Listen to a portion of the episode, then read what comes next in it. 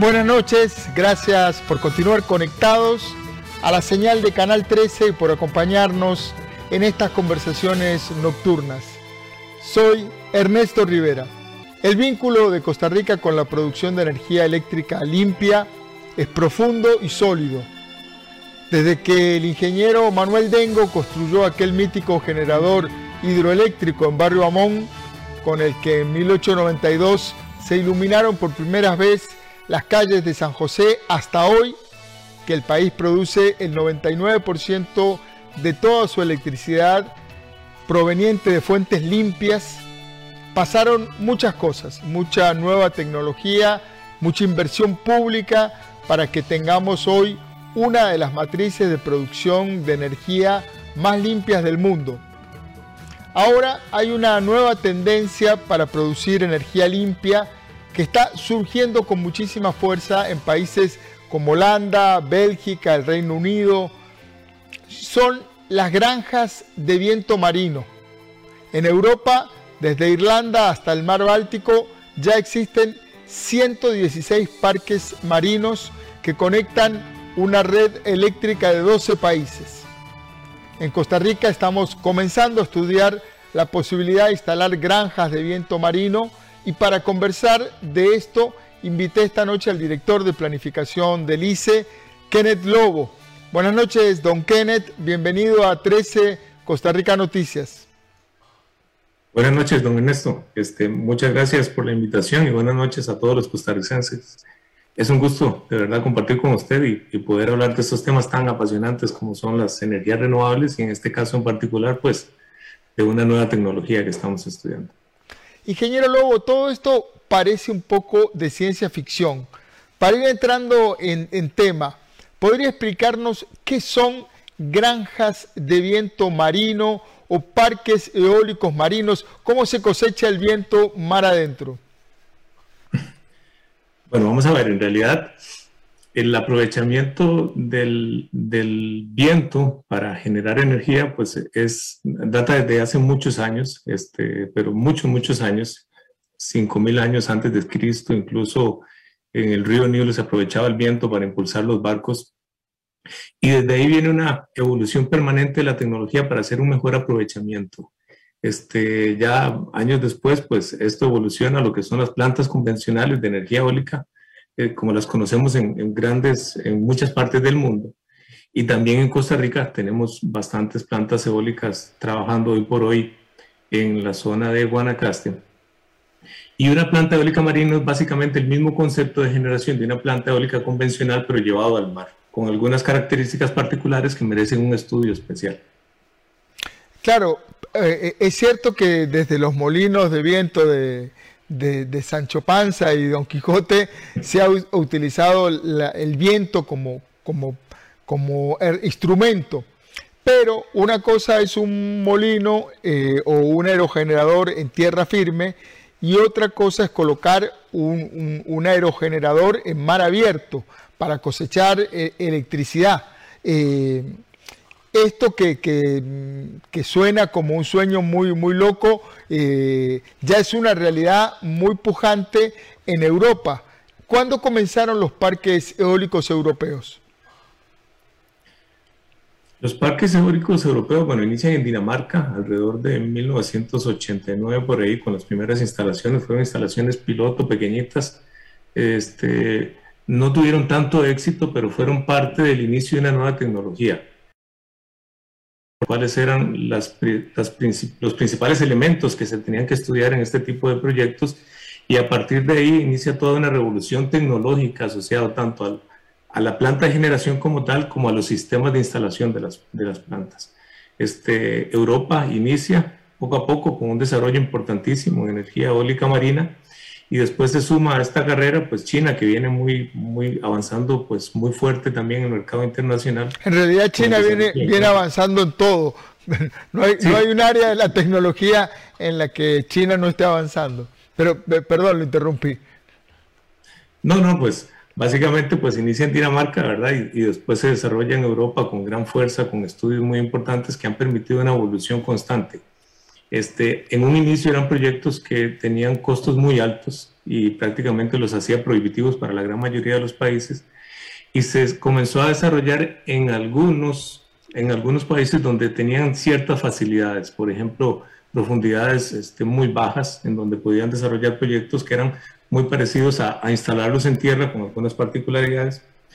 Poco a poco esto ha venido rompiendo barreras en relación con el desarrollo tecnológico que ha permitido una mejora en los costos eh, y, también en la tecnología, ¿verdad? Porque hemos venido viendo importantes avances en el, en el desarrollo propiamente de los sistemas que ha permitido escalar la tecnología y la instalación propiamente de las plantas a pues, proyectos más grandes por unidad y eso pues redunda en un beneficio de los costos y en una menor tarifa de la energía eventualmente. En Costa Rica tenemos 10 veces más extensión territorial en el mar que en el continente, que en la tierra. Eh, el ICE está empezando a, explorar la posibilidad de colocar aerogeneradores en mar adentro, en el Pacífico Norte. ¿Por qué se habla de, Punta Descartes? ¿Por qué en esa zona? ¿Qué, datos tenemos sobre esa, sobre esa área geográfica?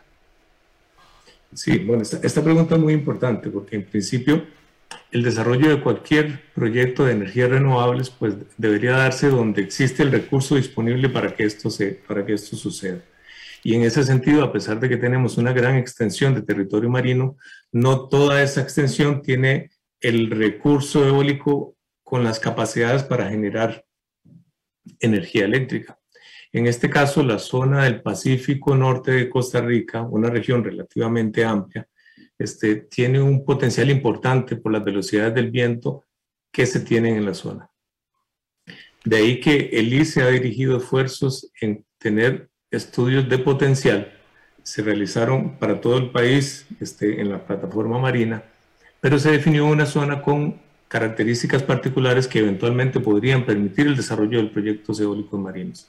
Son las primeras instancias de valoración de recurso que nos permiten identificar zonas en particular que eventualmente se podrían desarrollar y es el inicio de la cadena de investigación para poder formular eventualmente propuestas de proyectos más adelante. Tenemos, tenemos eh, usualmente en, en, continentes, sobre el territorio, digamos, hay, hay mapas eh, de viento, hay mapas de, de, dirección del viento, de intensidad del viento, de, recurrencia del viento esto se me, ocurre que no debe estar tan, tan establecido. Tenemos, hay ya algunas cosas avanzadas. Sí, para finales del 2019 en el ICE se elaboró el primer estudio de potencial a partir de velocidades de viento y no solamente velocidades del viento, porque en este tipo de tecnologías, además del recurso que es el viento, se necesita conocer con claridad las profundidades del mar donde eventualmente se estarían desarrollando porque no todas las tecnologías permiten instalarse a, profundidades este, altas, a grandes profundidades. En ese sentido, pues se cruza información en relación con la batimetría, que es la profundidad del lecho marino en esas zonas, y el recurso eólico como tal para definir cuáles son los sitios donde eventualmente se tendría potencial. No significa que las zonas que tienen potencial eventualmente se vayan a desarrollar, pero son las que se tienen mapeadas con recurso disponible y condiciones tecnológicas, condiciones técnicas que permitirían un desarrollo tecnológico. Costa Rica recibió 600 mil dólares de un fondo de Corea y del BCIE y con ese fondo se van a financiar los estudios científicos mm, que necesitamos para, para avanzar con este proyecto. ¿A qué se van a aplicar? Sí, vamos a ver, este, el instituto ha venido impulsando la investigación en esta tecnología. No significa que estemos planeando en el corto, mediano, inclusive en el largo plazo todavía generar desarrollo de proyectos como tal. Pero como usted bien lo indicó en el inicio, eh, en la institución hemos sido muy innovadores en el desarrollo de diferentes tecnologías y necesariamente pasa por la investigación oportuna de cada una de ellas para eventualmente poder habilitarlas.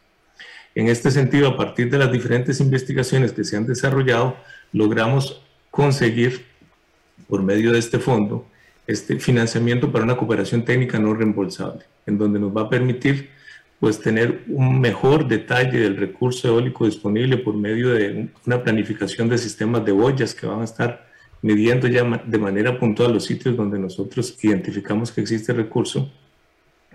También es muy importante, este, como complemento a este estudio, el desarrollo de, de el análisis de infraestructura costera que eventualmente se podría necesitar para impulsar una tecnología de este tipo, que es una parte importante para un posible desarrollo.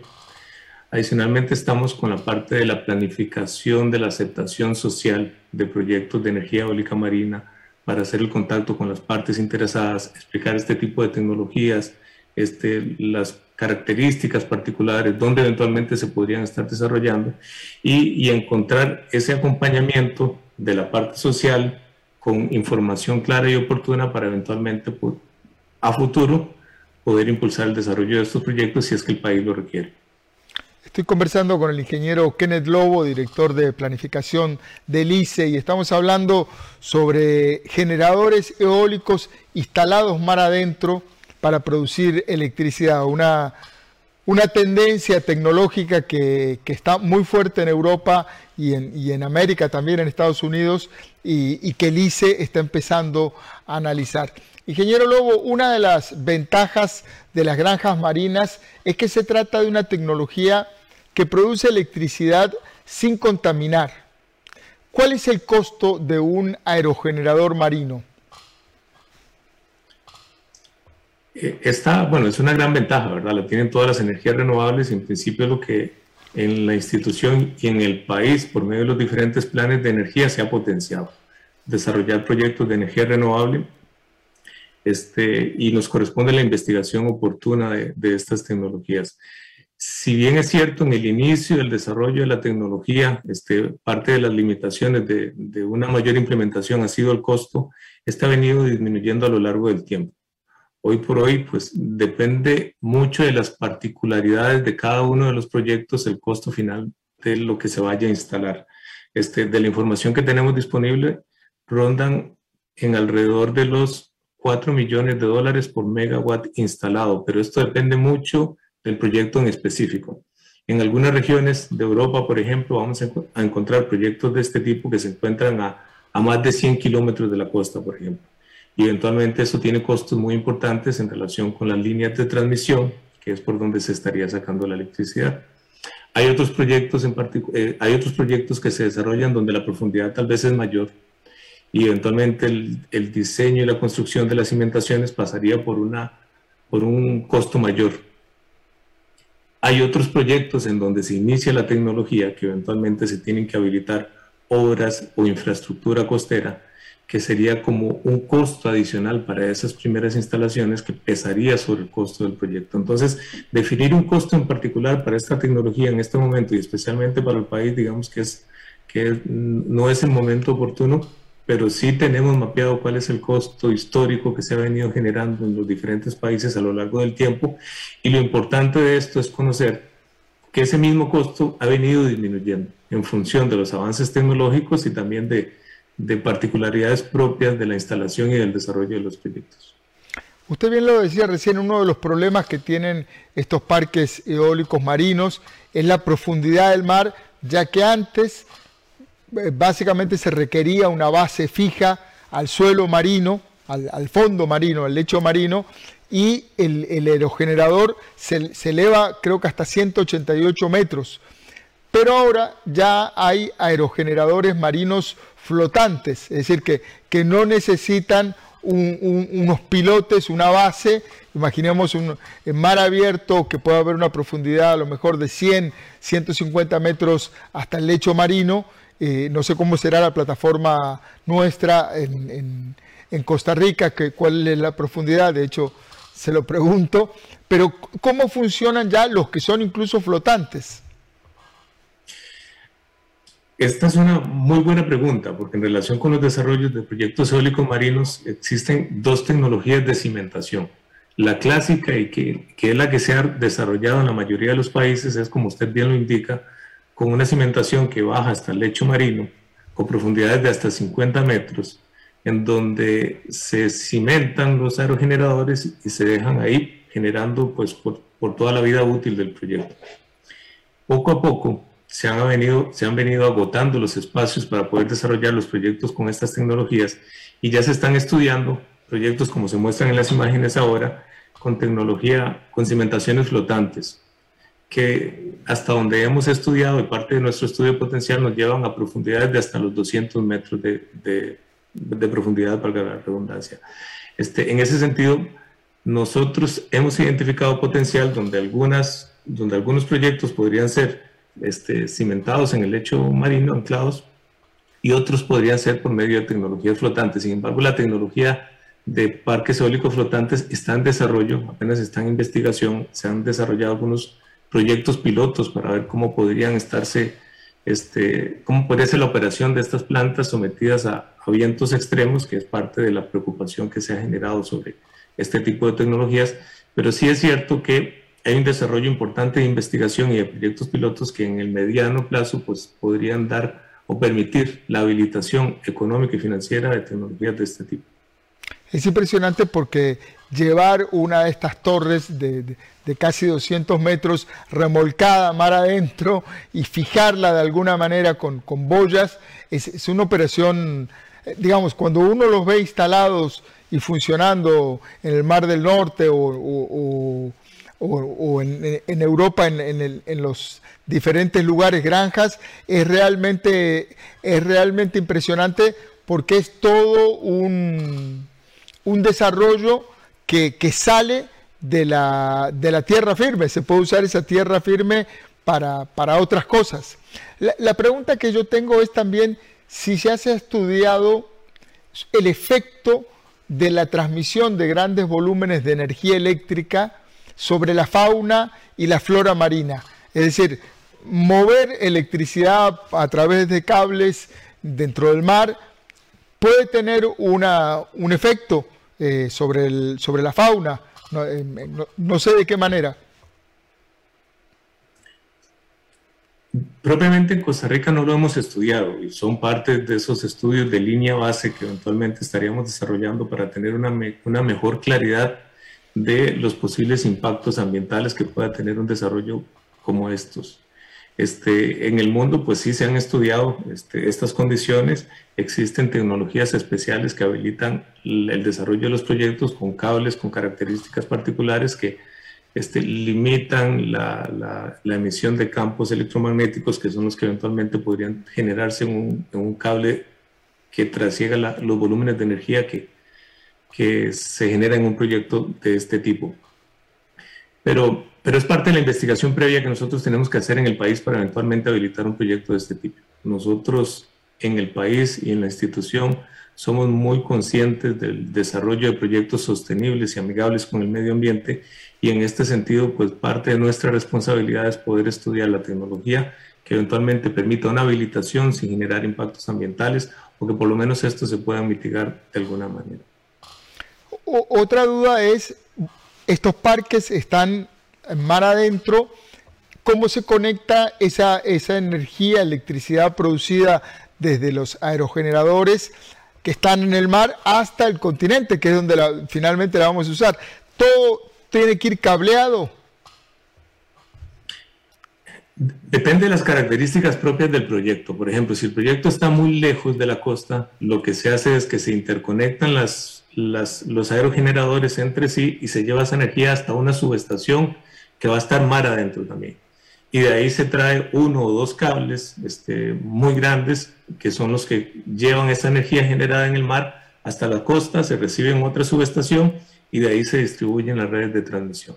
Si el proyecto está relativamente cerca de la costa, esa subestación marina que está en esos proyectos se traslada directamente a la costa y lo que se hace es que se interconectan los aerogeneradores se lleva el conductor hasta la subestación en costa y de ahí se interconecta con la red de transmisión. Entonces, va a depender mucho de las particularidades propias del proyecto. Eh, en un caso de esos, eh, estos cables que tradicionalmente vemos, las instalaciones de alto voltaje del ICE que atraviesan los cerros de la Carpintera u otras, otras geografías costarricenses, estarían submarinas. Sí, y estarían submarinos. Y un dato importante es que no son someros. Ellos tienen un proceso de instalación en donde se hace una excavación del orden de uno o dos metros, dependiendo, y el, conductor se coloca en una trinchera que después se, se cubre y se tira a lo largo del mar este, hasta conectarlo. Entonces no es un cable que vaya a estar expuesto y que por sus particularidades pues va a estar muy, muy protegido y también pues va a permitir la protección del, del medio ambiente en, por donde pase. No, es que va a pasar un barco o, algún otro elemento y lo va, y lo va a arrastrar. Un, un, elemento también, un elemento también interesante porque estamos pensando en una Costa Rica de futuro, ¿verdad? No son proyectos para ahora, para mañana, ni para el año que viene, eh, pero el país ha adquirido compromisos de descarbonización importantes eh, a nivel internacional. En, muchas veces se ha criticado en los últimos tiempos al ICE porque tiene una capacidad eléctrica instalada muy alta, eh, te, tenemos excedentes que tenemos que vender, etcétera. Este tipo de tecnología podría mm, coincidir con, con la, eh, eh, la, tecnología de hidrógeno verde y utilizar parte de esta electricidad producida para a su vez producir hidrógeno verde y salirnos de la matriz petrolera en el transporte, por ejemplo. Sí, el país tiene un reto muy importante, ¿verdad? De aquí al 2030 y al 2050, en donde nos donde nos lleva no solamente a pensar en nuestra matriz eléctrica, que es lo que el ICE pues trabaja fuertemente, sino una transformación de la matriz energética como tal. Y eventualmente nos va a llevar a consumos muy importantes de energía eléctrica para pues, poder hacer ese desplazamiento de consumos térmicos que tenemos hoy por hoy en nuestra flotilla vehicular, por ejemplo. Eventualmente y a futuro pues tendríamos el desarrollo de proyectos de hidrógeno, por ejemplo, en el país, que estarían requiriendo de mucha más energía renovable. En ese sentido, pues a nosotros desde la planificación nos compete estar preparados para tener las capacidades de los proyectos instalados de energía renovable que eventualmente puedan suplir la demanda eléctrica del país en esos escenarios de transición energética. Una tecnología como esta podría ser un habilitante para el desarrollo de, de esa transición y eventualmente de proyectos de hidrógeno, siempre y cuando pues, se estudie de manera oportuna y que nos permita definir si esos costos son los que serían los más económicos para el sistema y eventualmente pues desarrollando en primera instancia las capacidades que tenemos hoy por hoy en nuestra plataforma continental. Eh, recientemente, bueno, en el plan de expansión de la generación del 2020-2035, pues, si, si, lo vemos, hay, un importante desarrollo de proyectos solares y eólicos y no se ven este tipo de tecnologías. Sin embargo, es importante estudiarlos para después habilitarlos más adelante.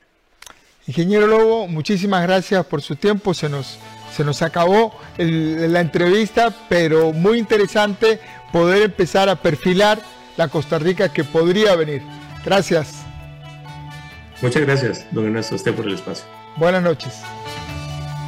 Empezar a, entender la tecnología que viene, lo que, lo que está en el futuro para desarrollar el país.